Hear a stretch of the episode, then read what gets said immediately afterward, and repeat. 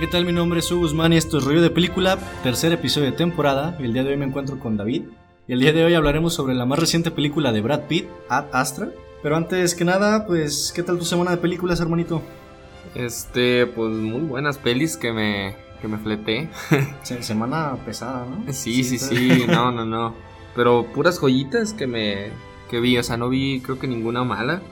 Este, más que nada empecé con la de Easy Rider, que es la de Busco mi camino, donde sale este Jack Nicholson. Jack Nicholson, que creo que la mayoría lo, o sea, aunque no la hayan visto la peli, ubican más o menos como de qué trata. Creo que la mayoría la clase de historia sobre motociclistas que van este turisteando, bueno, explorando en pocas palabras. Y la verdad, wow, esa es una peli, o sea, pienso que no es para todo público, pero si la entiendes bien lo que te intenta transmitir lo que es la peli, wow, o sea, te... Bueno, a mí que me gusta viajar, entendí completamente lo que trataba de decir la película y la disfruté muchísimo, la verdad. Y cabe resaltar que estuvo presente en el Festival de Guadalajara, eh, aquí por marzo, es un amor de persona, ¿eh?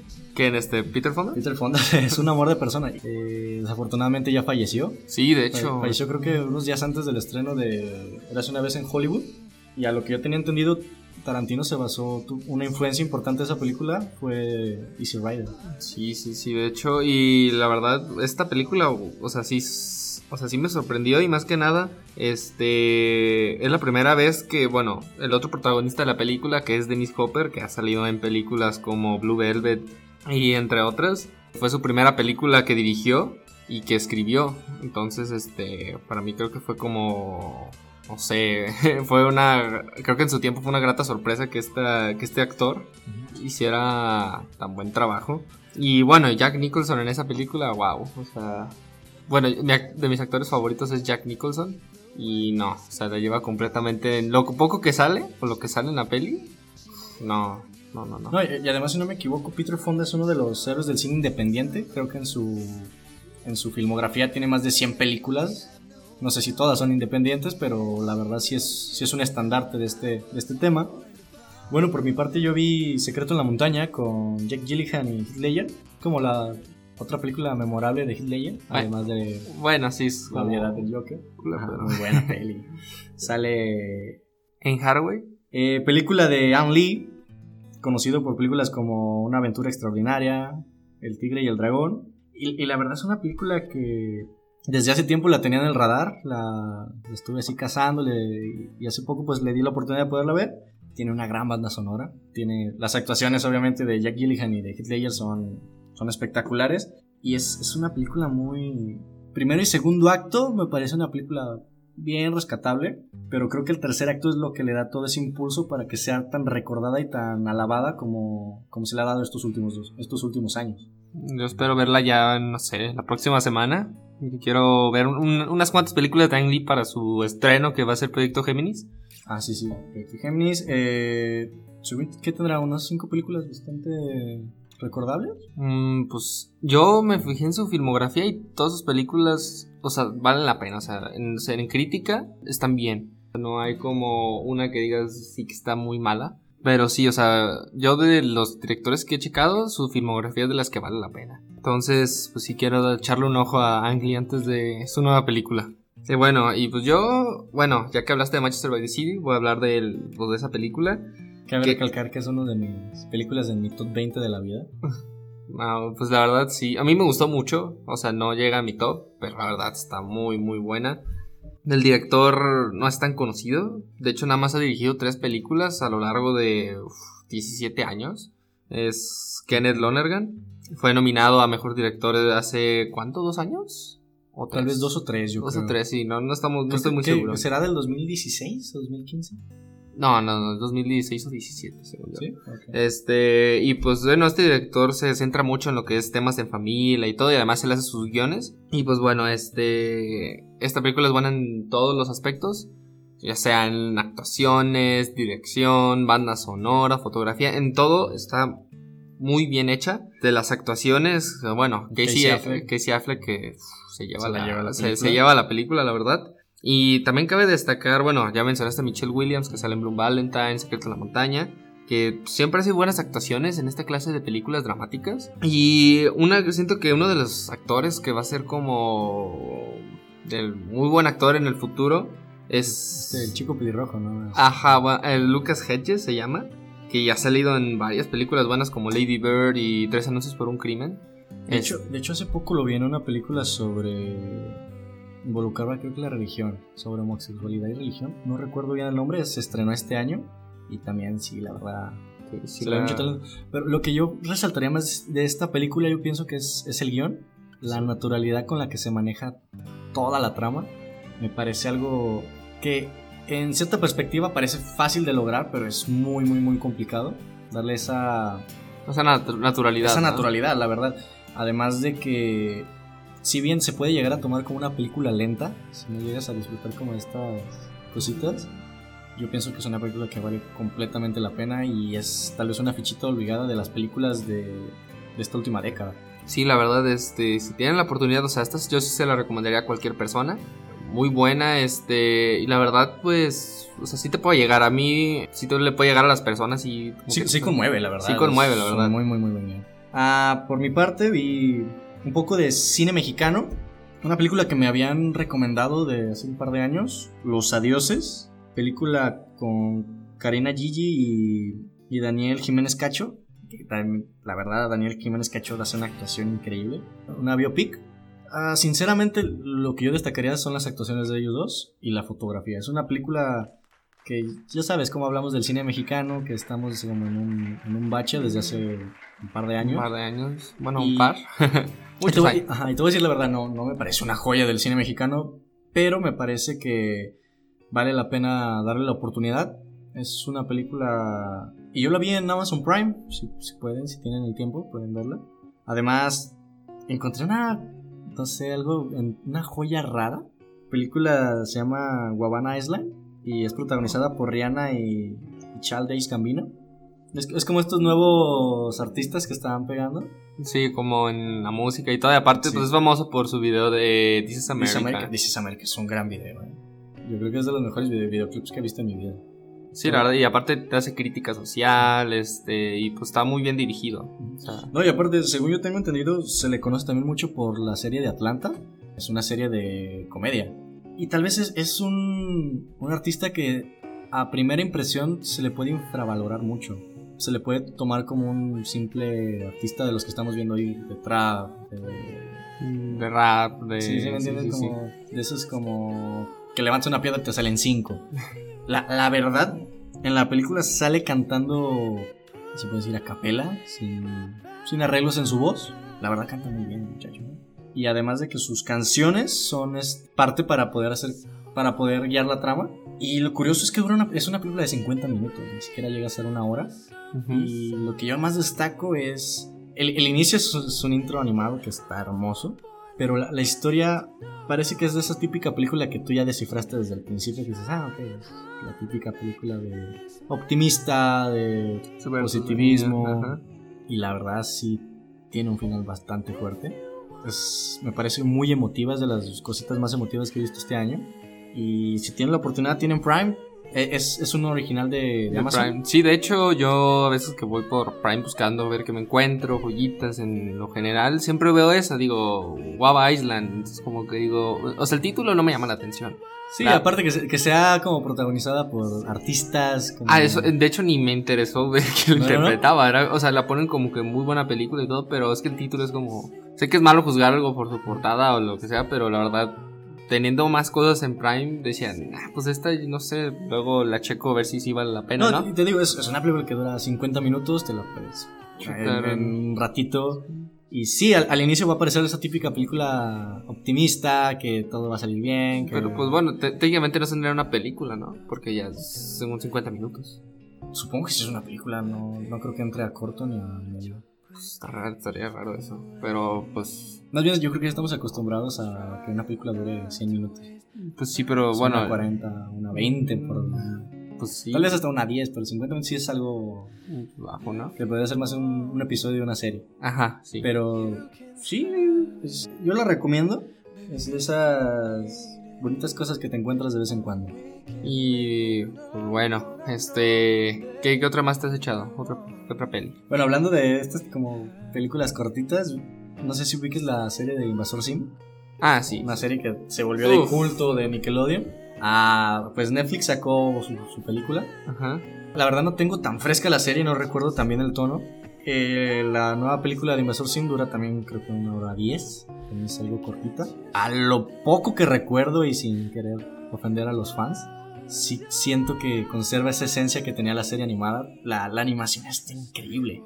Pero, o sea, increíble en cuanto a el estilo, los... La, la forma de... Se puede decir que es como una animación con gran angular, que son así como... Ah, sí, sí, sí. bastante recomendada, bastante divertida, muy, muy buen el tono de humor Ujú. Y pues muy fácil de ver, está en Netflix. Pues sí, de hecho, bueno, a mí me gustaba mucho ver Invasor Sim. Me acuerdo que mi hermano decía, no manches, ¿por ¿qué ves Invasor Sim? Y yo, pues me gusta mucho. Esa está muy botana, la verdad. La recuerdo con mucho cariño. El perrito, bueno, el robot que se disfraza de perrito es como que lo ves y no mames, te cagas de risa. Y aparte, aunque ya que te- me pongo a pensar hoy en día, está como que medio creepy cómo están diseñados los monos. No, y aparte yo pienso que no es una serie para, Para- infantil, no sé, tal vez yo pienso que es un 12 más. Ajá. Y pues sí, de hecho no he visto la película. Pero, pues bueno, o sea, la verdad, este, recuerdo Invasor Sim con mucho cariño. Ya que me dices que está bien, le voy a echar un, una ojeada.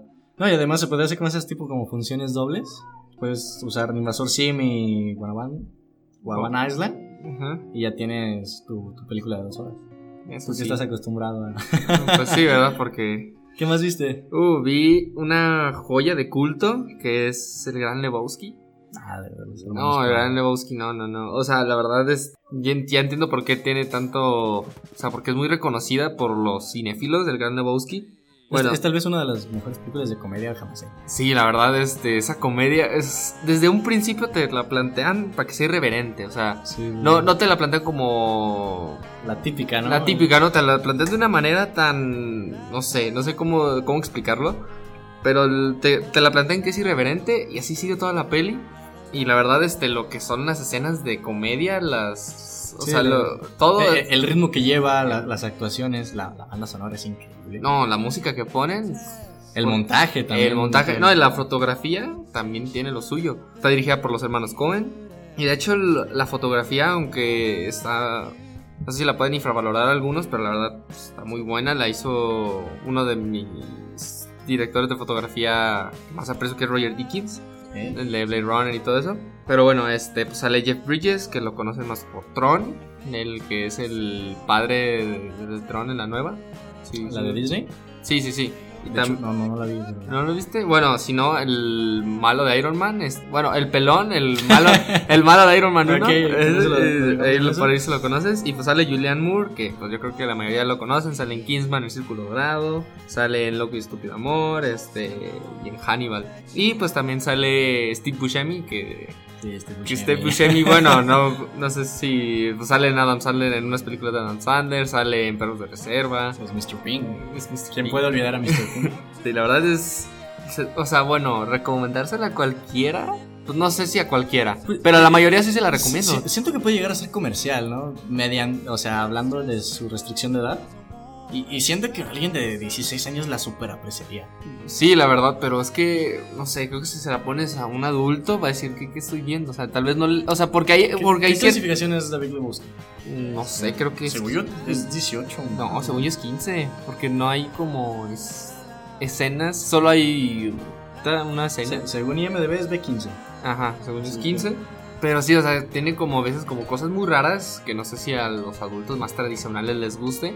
Pero si te gusta ver como una comedia que la verdad sí está buena, o sea, la verdad este, es de esas comedias que sí tienen calidad, este, buenas actuaciones y que la verdad en ningún momento te aburres porque, o sea, te da risa, te tiene interesado con la trama y creo que al final de cuentas no te va a decepcionar. Y aparte, cinematográficamente está bien hecho en, todo, en, la mayor- en todos los aspectos. Está muy Además de que es una película que le tienes que poner esta palomita en tu lista de películas por ver en la vida. Sí, sí, sí, para un Es cinéfilo, una fecha obligadísima. Muy buena película. Hablando de películas de conocimiento general, vi The Notebook con Ryan Gosling y Rachel McAdams. Rachel McAdams. No es mi película favorita de Ryan Gosling. No, ni de broma. No creo que entre ni en mi top 5. Sin embargo, si quitamos que me parece que el inicio es una relación algo tóxica. De esas que el, que el cine busca como normalizar ciertas aptitudes que no, Que no están bien. que no están bien. En una relación. Ajá. Es una película que la verdad sí, sí se llega a mantener en tu recuerdo, no es, no es olvidable para nada. No recuerdo bien si es esta película, pero había escuchado por ahí que Ryan Gosling y Rachel McAdams se odiaban. Se odiaban en la filmación. Se odiaban y terminaron siendo pareja, ¿no? Siendo pareja, verdad. sí. Es ahí donde se puede poner a reflexionar. La química se puede fingir, se puede realmente actuar. Sí, porque la verdad. Bueno, yo no la he visto, no la he vuelto a ver bien. He visto partes de esa película. Este, bueno, la escena icónica del beso en la lluvia y todo eso. Sí, sí. Este, bueno, yo siento que no es spoiler porque creo que todos saben que eso pasa en The Ah, Notebook. está, está en la portada. Ajá, entonces este. En el póster está. Sí, y pues la verdad es de, pues sí, la química está, se siente, o sea, Sí, está, está bien. Además, ah, en, en el, el final recuerdo que hicieron una finta de que se pudo ir por otro lado y que me hubiera encantado que se hubiera ido por ese lado. Pero ah, es una película.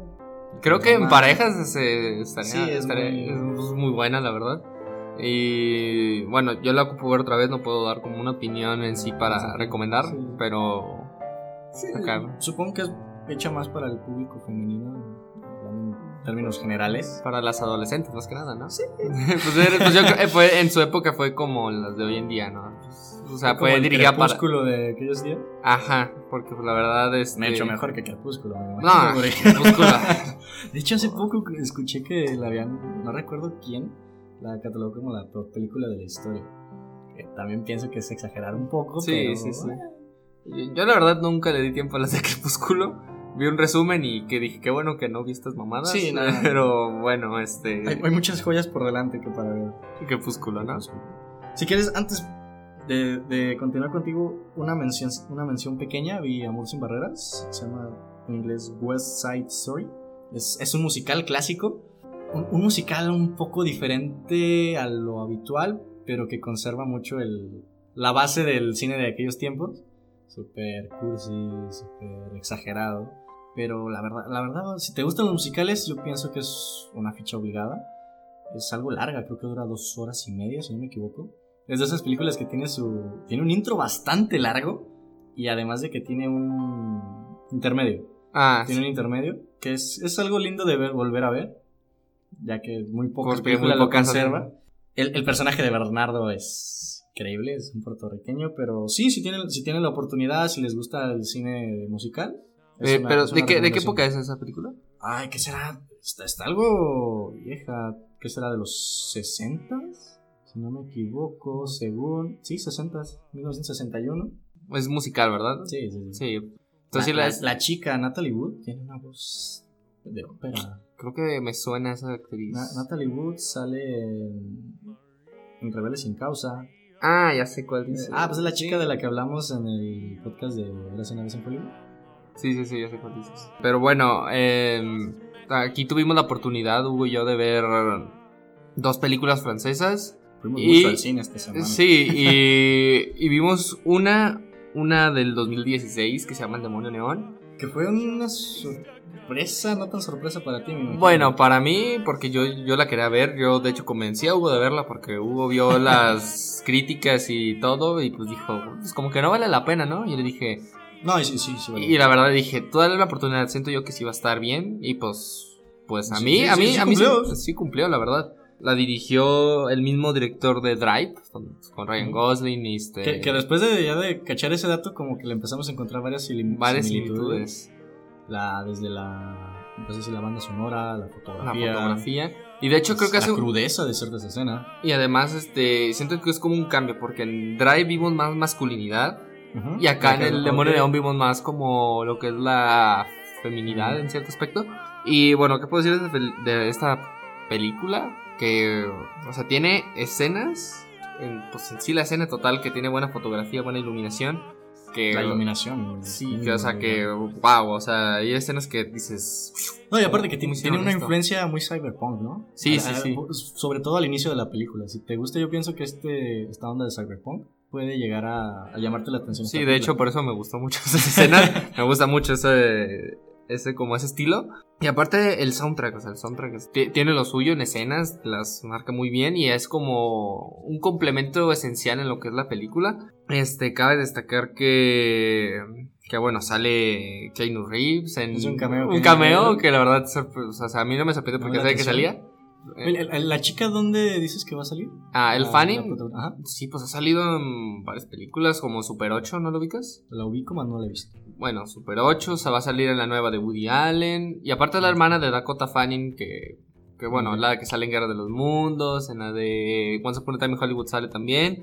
Pues yo le veo con mucho futuro a esa, a esa actriz. Bueno, también salen otras más pequeñas que no he visto, pero como Mary Shelley de Frankenstein, bueno. Y pues hace un buen trabajo. Bueno, destacar- Creo que algo que nos estamos olvidando y es sumamente importante mencionar, el viaje de, de la escena con luces de la fiesta. Ah, pues sí, eso Es- es... Creo que esto lo vamos a hablar un poquito más adelante con Astra, pero ¿te imaginas haber visto esa, esa secuencia en IMAX? No, la verdad, este... Yo pienso que nos hace aventar espuma o algo ahí. Porque bueno, nosotros la vimos en un cine, la dieron en el cine, no la vimos por Cineforo. por, ajá, bueno, Cineforo aquí en Guadalajara. Este, no la vimos por nuestra tele o así. La verdad, fue un- creo que ya fue muy bueno haberla visto en el cine, la verdad. Sí, la verdad, este, fue un viaje. fue un viaje. Pi- Pienso que lo mejor de esa película podría ser el primer acto por esa secuencia. O sea, hablando específicamente, se me hace un- el primer acto es muy redondito, muy, muy acorde. Bastante, Y aparte está muy entretenido, está planteando todo. Y creo yo, bueno, el acto más débil vendría siendo el segundo. El segundo sí pienso tiene- yo. tiene como el bajón, un poco más de. Pero aún así de- sigue estando muy bien, o Sí. sea. Yo pienso que se siente bajón porque el, el primer acto tiene un punto muy alto y después ya se estabiliza con el segundo acto. El tercero también llega a subir, pero para mí el punto más alto lo lleva en el primer acto. Y bueno, esta, esta película tiene. Puede llegar a ser un poco pesada. Porque a veces no hay como mucho diálogo. Es más como. escenas. De... Pues si viste Drive, creo que más Ajá. o menos por ahí te puedes. Ajá, porque. Bueno, a mí me gustó. Pero, o sea, para la gente tal vez no le incomode ver como escenas que están de más. Pues porque a veces hay como que eh, se ve un plano. Y se queda mucho tiempo y no dicen nada más. O sea, no, te, no le aporta un poco más a la película. Eso podría estar como. No, y además hay unas escenas muy estéticas. ¿no? Sí, o sea, la verdad, este, no sé, tanto perfeccionismo que se ve. Y eso que la directora de fotografía, no he visto más de su trabajo, pero vaya, la verdad sí me llamó Sí, mucho la la, atención lo que hizo en esta película. ¿Y tú sí la recomendarías? Sí, la verdad sí. Si te gustó Drive, es tal vez una, la, la hermana de Drive, ¿no? Sí, sí, la sí. hermana de Drive. ¿Qué tal si te parece? Pasamos a las películas que echamos del ciclo de cine francés. Sí, bueno, nada más para concluir del Demonio Ah, Neón, ok. es, yo, yo sí, bueno, es que esta, esta está rara de recomendar. Esto sí es como, porque hay escenas crudas. A mí hubo una escena que sí me perturbó un poco. Eh, bueno, es que no puedo hacer spoiler, pero hay una escena que sí me perturbó. Y pienso que la gente que va a ver como una película... No, te, te tiene que gustar mucho el cine como... No sé cómo decirlo. Sí, te entiendo. Es más de nicho, ¿no? Un poquito. No tan comercial. Sí, o sea, la verdad, Tal vez que por ahí puede que la audiencia y baja, la baja crítica. ajá. Pero para mí sí es. Sí, para mí me- película- No llega a ser ni, re- ni un E ni un regular. Sí, es una buena Es película. una buena peli. Perfecto, no lo pudiste haber dicho mejor. Nada, nada más, este, pues sí, o sea, si no te gusta así como escenas estáticas y ciertas escenas que te pueden así como que dar asco, Sí, es- este, varias. pues te puede gustar, la verdad. Ya depende mucho de tu gusto. Pues bueno, ahora sí hay que pasar al Bueno, pasa- pasamos a. eh, aquí en México va a haber un ciclo de cine francés. Bueno, que ya está casi por, casi por concluir. Son, si no me seis películas. Siete, creo. Bueno, nosotros elegimos cuatro, de las cuales ya vimos dos. Ah, ¿Te parece que empecemos hablando por Amor a Segunda Vista? Como quieras. bueno, Amor a Segunda Vista es una película, una comedia romántica que la verdad vale la pena. Sí, eh, o sea, comparado con lo que hemos visto Sí, aquí en... nos- nosotros criticamos mucho las comedias románticas que se hacen en México. Sin embargo, esta comedia romántica francesa es un perfecto ejemplo de que el género no está peleado con la calidad. Ajá. Creo que esta película a cualquiera, a cualquier persona le puede Sí, gustar. eh, Está muy bien para ir a verla en pareja. eh, Está muy. En actuaciones está, cumplen bastante bien. El ritmo en El ritmo escenas románticas también cumple. Y las graciosas también Sí. están muy, buen, muy buenas, la verdad. Además, no sé si sea, pero tal vez es una comedia romántica hecha para los hombres. Tal vez por el inicio, que es medio ciencia ficción. Eh, sí, sí, sí. Como el idealizar como que la chica sea la del primer paso. ¿Sí me entiendes? Como, Sí, sí, sí. Tal vez esas comedias, pues, que no están tan dirigidas al público femenino. Ajá, sí, porque prácticamente no sé. De hecho, se trata en el, amigo, bueno, está el personaje principal y su amigo. Y creo que retrata muy bien así como lo, lo que se lleva así como con los hombres, pues, y de que no, de que. de querer establecer algo romántico o cuando le pides un consejo a un amigo. Pero entre hombres, la verdad, se. se representa muy bien en lo que. en lo que demuestra esta película. El, el personaje secundario, el mejor amigo, es, es Sí. una joya todo lo que hace. Y que, cabe rescatar que el, el protagonista, este Francois Sibyl, es, François. es como ver a Andrew Garfield mamado, ¿no? Sí, sí, sí. Es, es idéntico. Pasando ahora a la siguiente película, la de Amanda, a mí me pareció una joya. ¿eh? Cabe resaltar que yo no sabía exactamente nada de la, de la trama. Yo sí llegué en blanco. Yo fui más por ir a ver a este chico Vincent, Vincent Lacoste, Ajá. que para mí es como el Timothy Chalamet francés. Lo vi en una película que salió hace poco, se llama Vivir deprisa y Amar despacio, que llegó aquí comercialmente, si fuera de ciclos. Y la verdad, la película no me super encantó. Sin embargo, la actuación del chavo me, me pareció bastante destacable. Y al parecer no es alguien tan nuevo. O sea, ya tiene rato actuando. Yo también. Bueno, como protagonista, ya ves que ves tiene su- Papeles secundarios, ¿sí? Y al parecer pienso que tiene un nivel bastante considerable.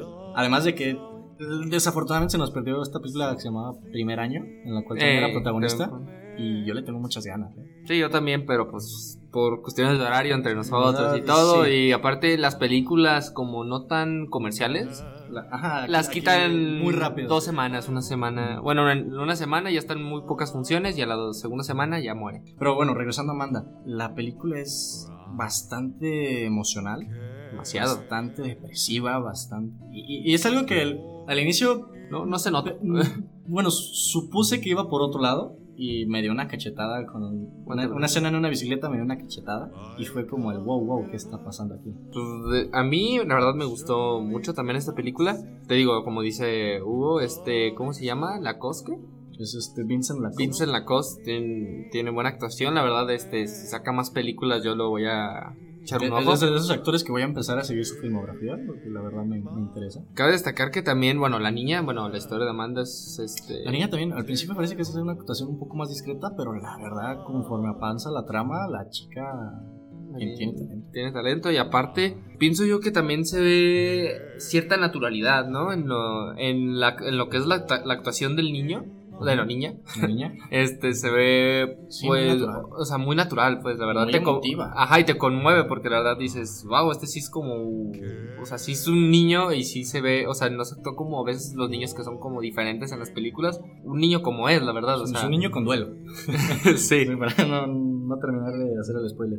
Es tal vez uno de los finales más hermosos que vi en este año. sí, o sea, la Y verdad, tal vez de los que más voy a recordar. Es, es un final hermoso, es un final muy bien llevado, visualmente, en guion.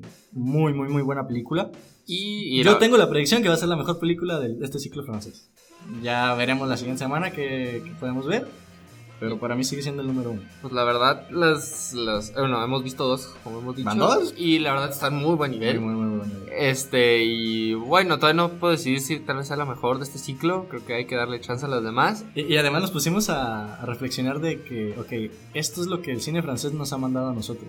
¿Qué películas mexicanas estaríamos mandando a nosotros a otros países? Pues, de las que- Ca- Cabe bueno, ahí de reflexión, pero la verdad, muy, muy buen nivel de estas películas francesas. Son para todo público. Sí, sí. Al público le va a gustar estas películas. Y pues bueno, ahora sí ya pasamos al plato fuerte. ¿O ¿Tienes otra película? Tengo dos películas que fueron muy plato fuerte para mí. Ya sé que nos está quedando un poquito larga esta, Esta zona- esta sección, pero cabe mencionarlas. Este, vi The Big Short, Uh, recomendada no. aquí por el señor. Y sí es un peliculón, eh. Primero, tenemos un elencazo. Tenemos a Christian Bale, a, a Karen, a Ryan Gosling, a Brad Pitt. Brad Pitt. Bueno, y, Yo- y cameos, ¿eh? Hay Hay, hay unos cameos que ni te, ni te esperas. Ajá, no vamos a hacer spoiler, pero son cameos que dices, Bueno, wow. Es una película que se basó en la crisis de, ¿qué fue? ¿2008? 2000 bancaria, no, la crisis inmobiliaria del 2008, 2006, bueno, Bueno, por esos años que Pero perdonen nuestra ignorancia. importante. una película que tiene un gran ritmo, tiene un ¿Montaje? la- bueno, la- el montaje es- destaca sobre todo. Además de que, bueno, si, te- si vieron Vice, la película del año pasado, es lo mismo. O sea, el- el- tal vez Vice tiene el- un montaje más marcado, pero es, es muy similar. Es, es una película que la, la actuación de, de Christian Bale, de su personaje, me parece increíble. Siento que está muy balanceada en cuanto a estos cuatro. Ey, la, la historia, bueno, es que son diferentes historias sobre cómo y, se y se agregan otros dos chavos, nomás no recuerdo aquí sus nombres. Son cinco historias, por verlo así. Yo digo que son tres, son tres principales. Yo, bueno, por ejemplo, la de la pareja de los chavos es más principal que Ryan Gosling. Ryan Gosling es más como un, un personaje para romper la cuarta sí, pared. ¿no? Sí, sí, sí. Pero se concentra más en lo que es Steve Carell, Christian Bale y los tres chavos. Y me gustó mucho la actuación de Steve Carell porque siento que es un actor que no está hecho para actuar discreto, actuar pequeño. Siempre siempre Tiene- su ser- presencia. Tiene una presencia muy física de- de- en cuanto a la forma de desenvolverse y pienso que el tono de este personaje va muy, muy, muy bien con él. Brad Pitt, por su parte, actúa muy discreto, ¿no? ¿No te parece? Sí, pues, o sea, dices, ah, cabrón, este es Brad Pitt. O sea, Sí. por lo mismo de que no está en un rol tan principal, como que te sorprende. Pues bueno, Brad Pitt es Brad Pitt, siempre actúa. No, y aparte que la, la- la manejó de una forma bastante, bastante respetuosa con el papel, porque si bien no aparece demasiado, se ve que está comprometido y hizo su trabajo como, como, un profesional. Sí, sí, sí, la verdad. Y pues bueno, la verdad esta película pues está está ¿cómo se llama? No le tienes que perder el hilo. Eh, eh, Es fundamental que no le pierdas es el cierta hilo. complica- Bueno, si, si les gustó House of Cards, siento que esta película va muy a tono. Porque a veces es un poco complicada de entender ciertos términos, pero la película se encarga de. Sí, la de película se encarga de explicártelo. Si no lo entiendes, creo que es fundamental que, no sé, que le regreses o te lo tomes muy... No, y, y me parece un recurso bastante llamativo esto de sobre. Bueno, no sobre explicar, sino de explicar y de la forma que lo hace. Sí, aparte lo hace de un tono gracioso, o sea, te Sí, sí, sí, sí. lo plantea muy bien, te lo explica. Con peras y manzanas, Ajá, sin hacerte sentir estúpido. ajá. La verdad, me gustó mucho el elencazo, este, y aparte te deja, o sea, no es una, o sea, es una película que te va a dejar con cierto conocimiento de básico sobre lo que pasó en la crisis del 2008. Bueno, no básico, hecho se lo explica muy bien. Te. No, y aparte, el grado que llevó, la magnitud de ese problema, ¿no? Ajá, aparte lo representa muy bien, las consecuencias y bueno, creo que este director Adam McKay, creo que creo que ya van a ser así sus películas porque bueno, Ojalá, eh, la verdad. O sea, Vice, The Vice y, y The Big Short son películas que. que son hechos históricos y los representa y los Sí, una crítica a la política estadounidense que Ajá, muchas veces y la idealizamos. Sabes que siempre, a Estados Unidos siempre se le idealiza. sí. Y estas películas nos sirven para entender que no es el paraíso ni, ni llegar a ser. Bueno, para cerrar así para con bueno, la, es la mejor película que vi esta semana y entra a mi top 20 de la vida. eh, la Sociedad de los Poetas Muertos. con Con este Robin Williams. Robin Williams. Es una película que inspira, que motiva. Es una película tiene momentos bastante, bastante increíbles con una filosofía increíble. Y la verdad que también tiene muy buen elenco, tiene muy buena forma de llevar todo el guion. Que tiene esos finales, está muy bien retratado lo que es la realidad. Que muchas veces eh, en las películas idealizamos ciertos escenarios y que decimos, es que espero que pase esto. Y muchas veces en la realidad no es así. Es una película que recomiendo a todo público. De hecho, creo que hasta mis papás me la llegaron a recomendar. Es una película muy íntima, muy, muy que te va a dejar pensando, que te va tal vez a encaminar un poco a lo que es la filosofía. Para mí es una recomendación a, a ciegas. Yo pues no la he visto, la verdad la tengo ahí en mi Netflix, en mi lista, todavía no la he tenido chance de verla. porque no pero sí, quiero- pero sí, sí, es, vale. una, es una joya que, o sea, bueno, yo tengo esa, esa manía de guardar películas muy buenas y esa la, la conceptualizo que va a estar muy buena. Y ya cuando diga ocupo inspiración porque sé que trata de eso, Sí. este la, la voy a ver. No, y, y- y a veces hay- encontramos películas que buscan ser inspiración, pero muy artificial, muy vacía, como muy de cliché. Y esta, aunque en ciertas partes llegas a tomarla como un cliché, está muy, muy bien llevada, está muy bien potencializada. Tiene momentos bastante, bastante ¿Motivos? emotivos. Hay una escena con un saxofón que para mí es... Ver un saxofón en el cine para mí es una pincelada de arte. Uh, bueno, ya me, ya me la Ya, vendiste ya, bien. la- a mí, la- la- la tienes que ver, A mí me ver. a mí me Y, y todos los que lo hayan escuchado esto tienen que ver esta película. ¿Te parece si ya, ahora sí ya pasamos al plato principal? ¿A Tasto? Claro, claro. ¿Qué te parece si hablamos un poco de la primera impresión al salir? Eh, bueno, la, impresión que tenemos antes de entrar y la que tuvimos después de salir. Yo, bueno, antes de entrar, bueno, a mí mi género favorito es la ciencia ficción. La verdad es lo que más amo y más sí sobre el espacio. Es, y la verdad la tenía, la tengo, en- la tenía en un punto muy alto. Y saliendo de la película, sigue igual. O sea, no, no me bajó, no me. O sea, la- como me la imaginé, estuvo. ¿Estás de acuerdo que no es una película comercial? como esperábamos hasta cierto punto. Pues, os- creo que es un error. es- siento que pasó algo así como Once Upon a Time in Hollywood. En cierta, en cierta manera, pues, porque la verdad la promocionan de que ponen como escenas muy de acción, muy así como. No vi- la verdad no vi el tráiler. lo vi Ah, lo que yo escuché, el trailer te vende otro tipo de película. Ajá. Y Tal vez por ahí puede que la gente salga un poco bajina. yo quedé muy satisfecho. O sea, no, no me gusta ver trailers de películas que espero mucho. Es- y pues siento que a la gente puede llegar como que decir. No, no es lo que esperaba ver. Por- No, y aparte, es que ves a Brad Pitt. Sí, es ves como. a Brad Pitt, ves el espacio, te esperas, no sé, algo estilo Gravity, algo estilo... Yo pienso que las películas a, comparar, a comparación por el, el tema del tiempo, podemos tomar a High Life y a Fierceman. ¿Del Bueno. tiempo? Pues Fierceman fue del año pasado, Ah, bueno, sí, sí, sí. en cuanto a películas de sobre el espacio. Fierceman, bueno, no la has visto, ¿verdad? No. Fishman es una película mucho más intensa, mucho más... Es, es una película de recreación, más no de ciencia ficción. Es, es como ver a a Whiplash en el espacio. Pero bueno, algo curioso de eso es como la ciencia ficción siempre la catalizan con, con el espacio, aunque ya aunque haya pasado, la verdad. O sea, eso es del 69. Y si pones en IMDb, este, First Man sale ciencia ficción. Sí, de, Sí. de hecho no se le puede catalogar como ciencia ficción. Ajá, es una recreación realmente, ¿no? Es sea- más una biopic Ajá. que una... Que una de ciencia ficción. una ciencia ficción. Este, bueno, es algo que pasa con este género. Bueno, es el género que a mí me gusta y la verdad me sorprende que películas. No, de hecho, en IMDB está como biográfica, drama y historia. ¿En serio? Sí. De- Es que yo también tenía ese concepto de que el espacio es ciencia ficción. Ajá. Pero no, como es... Es que yo me imagino que cuando buscas... Tienes una búsqueda de recrear realmente lo que sucedió. Eso ya no es ciencia ficción. Ya no es ciencia ficción. Porque se supone que Ajá. ciencia ficción es del futuro y todo eso, ¿verdad? Pero bueno, me pasó, no sé si en Google, pero me pareció que era ciencia ficción esa y dije, ya me confundió el género. Bueno, y hablando de, de Astra, tal vez es la ciencia ficción más allegada a lo que realmente podríamos vivir algún día. No, no. No me, pa- la verdad, no me parece muy fantasiosa. No, o sea, bueno, en ciertas partes es muy realista, pero en otras partes no lo es tanto. O sea, siento que en un futuro sí se puede llegar a, a lo que se ve en la película. Es un futuro cercano, no tan cercano para... Ajá, pero ciertas cosas ¿Qué que... será? Como unos 50 años, tal vez. Yo creo que todavía más. Se me hace muy... Bueno, ya son Bueno, cosas esta- muy, muy establecerse a lo, que, a lo que iba, ¿no? Sí, sí, sí. O sea, no, tampoco no nos está hablando de, un- de una civilización 300 años después de nosotros. Sí, o sea, está como fácil, no pasa de un siglo. No, y, y realmente, por ejemplo, hablando... Bueno, ¿qué tal si vamos a iniciar por la... Por el inicio, por la, la escena inicial, la de la torre. No, la verdad, bueno, nosotros la vimos en. IMAX. Es, es una peli- Cabe recalcar que es una película que se tiene que ver en IMAX. Sí, sí, sí, es esencial porque, bueno, ahí hubo el... Bueno, tú nos contaste cómo es tu experiencia de, de- antes y después de Después verla. de- bueno, esta es una película que realmente yo me basé mucho más en el guion. eh, me- según yo, me adentré más en, lo, en el subtexto, que más adelante lo hablemos. Pero yo salí del, del, del cine emborrachado, salí mareado, salí realmente con, como si me hubiera visto, un como si hubiera sido un astronauta, ¿me entiendes? Sí, la verdad. La- las piernas las sentía débiles, la...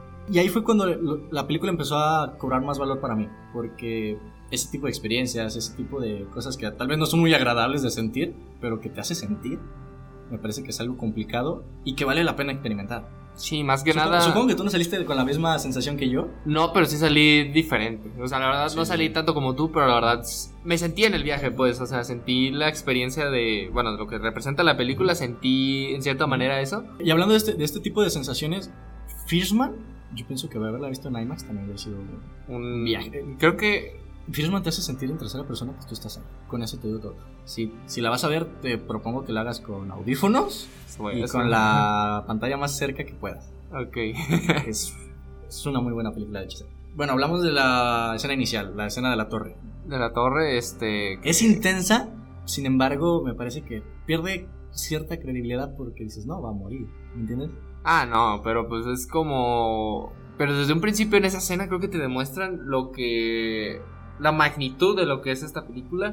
Te das cuenta que los efectos especiales están muy buenos. La fotografía, las escenas, la secuencia están muy bien hechas. La Y- velocidad con la que se mueve y con la claridad de la imagen. Sí, o sea, desde un principio ahí te demuestra lo que te va a enseñar esta peli, lo que son sus efectos, eh, todo lo cinematográfico que lo va a hacer bien. Y pues bueno, o sea, la, la escena es como, pum, o sea, te dice, wow. O sea, te- Como, como para hablar del nivel de los detalles que tal vez solo se puedan ver en IMAX. No sé si en una pantalla convencional se puedan ver. Pero ¿recuerdas antes de salir cuando está con el traje y empieza a saludar como a la gente que tiene como el casco puesto antes de salir? Sí, sí, sí. Se llegan a notar como ciertas manchitas del casco en la pantalla. En la pantalla. Sí. No sé si se llegue a poder apreciar en una pantalla convencional, pero en IMAX es algo tan pequeño, tan simple, pero que, le Que es da- muy estético, le da- muy estético, le da un realce, le da más profundidad a lo que está contando. De, de ahí, pues, bueno, hay que hablar como de las escenas que tal vez te prometía el, el trailer. Pues la escena de los. Bueno, es del tráiler, no es spoiler, pero que están como en unos carritos lunares y que están como. Como ese como tipo persecución al estilo Mad Max, pero en la luna es también esas cosas como qué creativas y qué allegadas a la realidad y que en cierto punto no son tan espectaculares, pero lo llegan a hacer Pero por el concepto, son. ¿no? Y aparte, bueno, ya sí te puedo saber cómo, cómo lo hicieron. O sea, bueno, el Sí. cine es. Siempre te la duda de cómo lo hicieron. Y pues aquí la verdad me, me sorprende con qué certeza y con qué calidad hicieron estas escenas. Que a la gente le va a gustar. O sea, no, es que hay. O Sí. sea, es como lo que te vende. Tiene puntos muy altos que son como más un desahogo. Desafortunadamente creo que esos puntos altos están muy comprimidos. Ajá. Están muy cercados al primero y parte del inicio del segundo acto. Porque también tenemos esta escena de los carros lunares. Pero la luna tiene un, un efecto, un efecto estético Que se presta mucho a la fotografía. Y que me pone a pensar cómo hicieron ciertas escenas. No, de hecho, bueno, para mí esta película es la de las mejores, si no decir que to- top 3 de las que he visto. O sea, la verdad ya no, ya estoy entrando muy adentro, o sea, de lo que es. Pero vaya, o sea, como dice, la fotografía. O sea, no son dejando de lado lo estético, porque, o sea, lo estético está ahí y va a ser de lo mejor, te- se te va a calcar todo, o sea, todo lo que se ve en lo estético, las, los planetas, la luna, Marte, y pues bueno, de hecho hay una escena, no recuerdo la escena cuando está eh, hablando con la que le ayuda a subir a... Sí, con la chica. Que vaya, o sea, la verdad esa escena me fue, fue de las mejores que vi de la película, porque... No sé si recuerdas en Blade Runner el cuarto de Wallace. Eso te iba a decir, tiene una fotografía muy similar a Blade Runner 249, ¿no te parece? Ajá, o sea, en esa escena que están en Marte y que se va cambiando lo que es el cuarto. Ajá. Y de hecho es un. Hay un. De hecho hay una escena que dura muchísimo. ujú. Dura como casi. Con, esos cálidos, ¿no? Esos naranjas. Ajá. Es muy, muy, muy Blade Runner. Y ajá, es muy estético. O sea, lo estético está ahí y es. Me gusta mucho fijarme en eso. Pero dejando a un lado eso, creo que. O sea, no solo la fotografía es lo estético, sino lo que intenta representar y cómo te quiere llevar en el viaje.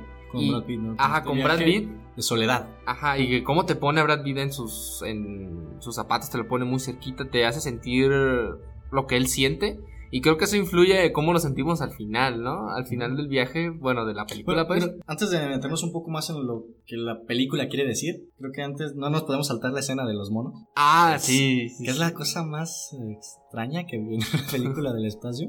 No te lo esperaba. Está muy genial, ¿no? Es como, wow, como que es, es otra película por completo esta. Bueno, quitando esto, supongo que tú te fuiste más por lo visual y yo me Mm. concentré más tal vez en el subtexto. Mm, Pues fíjate que yo esta película, cuando quiero entrar muy bien en lo que. En una película que me gusta mucho, me fijo en todo.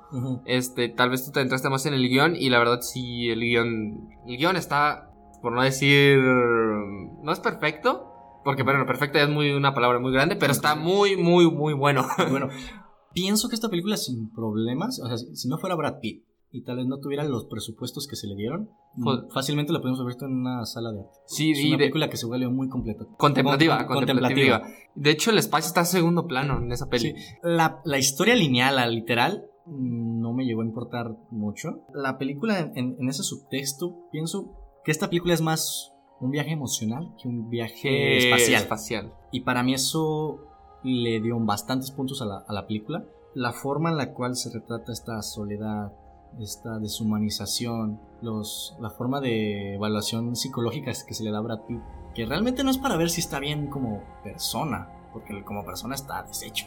Más bien estamos viendo que el no sentir, el, el no vivir es lo correcto. Lo que quieren, lo que, Lo que- se bueno, busca. por lo menos lo que se buscaba para un astronauta, ¿no? De, de cierta forma se estaba deshumanizando.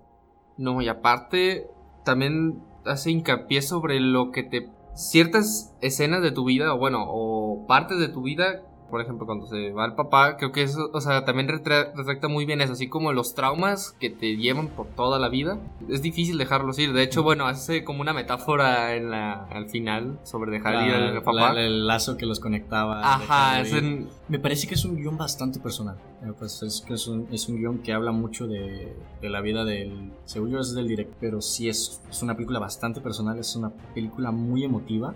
Y es una película que vale la pena reflexionar, ponerte a analizar ciertos, ciertas cosas. ciertos aspectos. que sí es. Y, so- y además te hace como pensar en lo que, qué es lo importante. Bueno, es que ese, es que el guion también es, o sea, es muy bueno, la verdad. Bueno, No, y aparte, pienso que es una película que critica el espacio, ¿no te parece? En cierto punto llega, por ejemplo, el, el papel de Tommy Lee Jones. de Tommy Lee Jones, representa la obsesión, la, la- querer buscar algo que tal vez no está ahí. Una solución en un lugar diferente al que estamos y que realmente en donde estamos nos, Está nos cegamos Ajá. y realmente pasamos a segundo término las cosas que son verdaderamente importantes. Siento por esas cositas, por ese tipo de pinceladas en el guion, la película tomó otro, otro nivel para mí. Pues. no, o sea, la verdad, todo eso que dices, pues la verdad, yo también lo sentí, no a tal magnitud como tú, tú te fijaste mucho en eso, me fijé, bueno, en casi todo. La banda sonora me gustó mucho también. En IMAX se siente, la verdad, O sea, se- realmente se siente. Ajá. Yo pienso que es la palabra. Y bueno, en todo lo demás ya habíamos dicho cinematográfico, guion, actuaciones, Brad Pitt se luce. Lo que yo quería tomar mucho de Brad Pitt es de actores de gran nombre como Joaquin Phoenix, como Daniel Day-Lewis, se toma eh, la lista de que cómo actúan con los ojos, esa forma de, de transmitir la tristeza a través de los ojos y de una forma no exagerada, sino natural y progresiva. No, y aquí en esta película, La verdad, bueno, lo hablábamos, a, a ambos nos parece que Brad Pitt es un gran actor. es un actor muy infravalorado. Ah, bueno. Sí. Que Que, la- no, la academia lo infravalora demasiado, o sea, la verdad. la, la verdad tenía unos papeles increíbles, lo ¿Ves hemos visto to- en Snatch. En Seven, en Me dijiste que en 12 monos estaba muy bien. 12 monos también, este. O sea, es un hombre que la verdad. el caso de Benjamin es, es- más que ya de. Es más allá de una cara bonita, ¿no? Y que desafortunadamente nos pusimos a analizar. Es como el típico de comedia romántica. Pero que de verdad y- nunca ha hecho. y que no ha hecho películas de comedia romántica. Creo que par, tal vez. O sea, lo tenemos encasillado de que ah, está bien guapo. Y te voy a decir algo. La, la verdad no es una cara bonita de piel tersa y este, tez, este, esculpida. Si lo ves de cerca, te- tiene sus ciertas imperfecciones. no, pues ya está viejito. Sí, o sí, sea. sí. pero- No, pero según tengo entendido, desde chico, o sea, es- creo que hasta tiene cierto cacarizo. O sea, no, no era la piel más hermosa de Hollywood, ¿me entiendes? Pues bueno, pero pues pregúntales a las mujeres y pues ya Ah, no, van no, a no, dar sí. otra respuesta, Tal, tal- güey. tal vez es el sex symbol de, de masculinidad por de perfección. por excelencia, ajá. Y pues siento que esto es algo que ha hecho, que está haciendo Hollywood, o sea, las caras como que, bueno, que está guapo, es como que lo dejan, Como que se le estereotipa, ¿no? ajá, y no le dan mucho reconocimiento. No, y la, la verdad que se lo merece. La verdad ya merece un Oscar Brad Pitt. Sí, sí, sí, sí. Siento que se merece más el Oscar Brad Pitt que lo que, o sea, así como DiCaprio se lo exigían, así como que ojalá ya gane DiCaprio el Oscar. Siento que a Brad Pitt es, Se lo merece también. se lo merece igual, o sea, que DiCaprio tal vez está un sí, está un poco más, más arriba. arriba, pero No por demasiado, pero sí, sí, sí. ya merece un Oscar Brad Pitt. Y que, bueno, varias películas de Brad Pitt, ¿no? Sí, la verdad. Tal vez yo creo que la mitad de su filmografía por lo menos vale la pena. Sí, o sea, tiene demasiadas que, bueno, no te las puedo contar todas, pero... pues, Es que tiene muy, muy, muy buena. y de hecho él sabe escoger sus películas, Sí, este es un, es un actor que ha cuidado bastante su carrera. ¿no? su carrera, sí. Y bueno, ¿y a ti qué, qué tal? O sea, ya yo ya di como mi opinión sobre a mí cómo se me hizo la película de las top Top- 3 del año y en todos los aspectos está perfecta. o sea, la Top verdad. 3, no sé. Pienso que no es una película para disfrutar. Es una película para vivir. Es una, es una película que es una experiencia. Ah, bueno, ¿Me entiendes? te iba a meter la madre, no- pero no- sí. no es una película como para salir con una sonrisa del cine, ¿me entiendes? Tal vez es algo más allegado a lo que tal vez nos va a provocar el Joker. Algo así como un poco más reflexivo, un poco más. más de. Bueno, yo salí feliz, güey. No, pues puedes salir satisfecho más bien, ¿no? Pues no salí, salí más que satisfecho. yo. O sea, no sé, ¿cómo, cómo a qué te refieres exactamente? Me, me refiero que no es una película como. Que, te va a salir, que vas a salir como a gusto, tranquilo en cuanto a, a disfrutar sin, sin sufrirlo. Pues yo no lo sufrí, güey. Es que yo sí lo sufrí, güey. La neta yo viví una experiencia. Para mí en el IMAX, la que me provocó. Bueno, es que no entiendo cómo te dice sufrir. O sea, es que si dice sufrir, se oye como que es más como que no la pasaste bien. Es que no, o sea, Más bien- el, el cine está hecho para hacerte sentir. Por eso. Y te- no siempre va a hacerte sentir felicidad, gozo. Por ejemplo, ¿viste 127 horas? No. Bueno, eh, 127 horas es una película que da ansiedad, que te crea... Por eso, porque creo que la palabra, o sea, ya lo habías dicho al principio, que te hizo vivir la película. Creo hizo vivir que- la película. Ajá. Pero el decir sufrir la película no significa que, la, que no me gustó o que sea una mala película, si- sino que lo que quiso provocar en mí lo logró. Sí, por ejemplo, creo que ah, eso, como Requiem por un sueño. Ajá. que Esa, esa, ajá, o sea, te va. hace sufrirla. Ajá. No Pero- es una película que dis- que disfrutable. No es una película que vas a salir así como, ah, qué a gusto, qué, qué- qué linda película. Es que bueno, no sé si es algo raro mío, pero por ejemplo, en Requiem por un sueño tú dirás, no, yo sufrí. Pero yo no la, o sea, no me hizo como decir, no mames, güey, es que asco, así, o sea, muy, que salí perturbado. No, la verdad dije, wow, qué que buena. una o sea, me hizo sentir muy bien y me hace salir feliz por la experiencia. Es una película de experiencia, no de, de goce. Por ejemplo, por ejemplo, It parte 2 Ajá. es una película de goce, de disfrutar. No es, si bien es de horror, no pienso que su principal factor sea hacerte sentir miedo. Bueno, Desafortunadamente. que- bueno, creo que eso ya es muy subjetivo. Porque Bueno, sí, bueno. lo de- con Id es muy subjetivo. Sí, muy subjetivo. Pero, Pero, sí, con películas un poco más ya llegadas, no sé, como por ejemplo Stand By Me, Toy Story, películas que vas a salir a gusto. con- sí, con ya, ya, tendría a qué te refieres. A eso me refiero. Bueno, ¿qué tal si hablamos un poquito del, del director? James Gray. Sus películas no, no son muy reconocibles para mí. De Sin hecho- embargo, es un director que ha dirigido actores bastante conocidos. A, dirigido a Joaquin Phoenix, a Robert Jeremy- Pattinson, Robert Pattinson, Jeremy Renner de Renner, ajá. Tom Holland, Mark Wahlberg y pues, a Tommy Lee de- Jones, Brad Pitt. No, según yo tiene una filmografía muy extensa. Pues sí, sí tiene varias Sí. películas, como creo que seis. La verdad es mentira. Bueno, no son muchas. Bueno, pero lo que investigué, o sea, no he visto otras de sus películas, creo que sí le voy a dar la oportunidad, pero a, lo que, sé es que... sale Tom Holland le tengo cierta... ¿Ciertas ganas? ciertas ganas. Pero lo que sé es que este director, es la, la crítica le gusta, o sea, tiene muy buena calificación de crítica en todas sus películas. Yo, yo vi que le tienen cierto regular, ¿no? Como un 75. Bueno, pero pues para mí eso ya es como que... Metascore. Ajá, el Metascore está muy bien, bueno, creo que ya con un 70, No, y 79 tal- tal vez está muy bien. Estamos viendo su mejor película, ¿no? Mm. Así sin al tanteo. Pues yo creo que sí. Probablemente. La verdad, probablemente estamos viendo su mejor película. Son palabras grandes, no hemos visto toda su filmografía. Pero siento que es más como un director de culto porque creo que si vemos su filmografía y vemos que tal vez tiene como ese nivel de la crítica que lo ha mantenido, siento que pues puede haber ciertas, ciertas joyas. Este, Ah, habrá que analizar otras de sus películas, a ver cuáles son las más viables para ver. ajá. Y después ya damos una opinión más, ajá, más más, allegada más a la realidad. Y bueno, otra cosa que no comentamos de la, de la película de Ad Astra es que, bueno, creo que todos han visto Dunkirk o Interestelar, que son de Nolan. Pues eh, bueno, ya como un dato extra, pues que el director de fotografía es el mismo de esas películas y por eso se le denota la calidad de fotografía que, wow, Es, es muy buena. es muy buena. Tengo entendido que el presupuesto de Ad Astra y Las una vez en Hollywood es muy similar. Y son películas que no parece que comparten un cierto presupuesto, ¿me entiendes? Sí, porque bueno, yo para mí Ad Astra siento que costó más. O sea, tiene, o sea, Sí, para sí, lo que, o sea, para lo Tengo que... tengo entendido como entre 80 y 90 millones. 80, 90 millones. Pero bueno, yo creo que... También eres una vez que como 90, ¿no? Pero yo creo que eres una vez en Hollywood es más por los actores de nombre. Bueno, es que está Brad Pitt, pero bueno, está DiCaprio. DiCaprio, Margot Bueno, pero Margot Robbie no sé si le hayan pagado No, ya, pero mucho por Lo que yo pienso que se gastaron fue como en la recreación, ¿no? Ey, sí, cierto, eso. En el... Pero aún así, en De todas Astra. formas, hay unas recreaciones. O sea, no, no manches, la verdad, este. Se ve muy, muy bien en los, los paisajes, Los la verdad. paisajes. Muy... bueno, te- Eh, bueno, como pues, opinión final, como que siempre la recomiendas. yo recomiendo irla a ver la IMAX, irla a ver con ganas de una retrospectiva de, de querer analizar. No vas a ir a ver una un Gravity, no vas a ir a ver un Star Wars, No, no, no, para nada. vas a ir a ver a ver un viaje emocional. Tú vas viaje- con esa tranquilidad y sin el hype de querer ver Rise Láser. Ajá, sí, sí, sí. Pues no, no lo pudiste haber dicho mejor. Siento yo que, que igual, o sea, no tienes que ir con esa idea de que va a estar. De que, de hecho, el, piensa en el espacio como en el segundo plano que lo vas a disfrutar también. O sea, yo eso El, hice. el espacio es un recurso, pero Es no es un- el plato principal. Ajá, y que la verdad ese recurso de segundo plano es Sí. uf, um, lo, mejor. Aparte el guion, o sea, es muy buena, como dije, está en mi top 3. Este sí, pues bueno, ya, pues, te gusta ver películas, porque sí, en cierta manera sí es pesada. O sea, a mí no Sí, se me hizo pesada, pero sé que a la gente de alrededor Sí. de le hizo pesada. Ve con esa mentalidad y pues yo sí la recomiendo al 100, al 100, al 100. Y por favor, vean la IMAX. Sí. Sé, sé que es más caro, sé que es, así no se pueden tomar ciertas libertades con el recurso económico, Pero es una película que es- pues, tienes ganas de conocer el IMAX y no vas muy seguido al IMAX. Es una muy buena forma de entender qué es lo que conlleva este, este formato. Y aparte te hace vivirla más, te, te aumenta, o sea, es un potenciador de experiencia. Experience. Sí, o sea, es- o sea, vale la pena y más en esta película. Sin nada más que decir. Can bye bye. Ciao.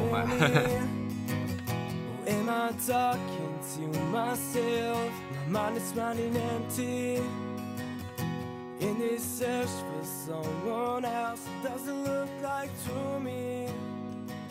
It's all just static in my head. Can anybody tell me why? Lonely like a.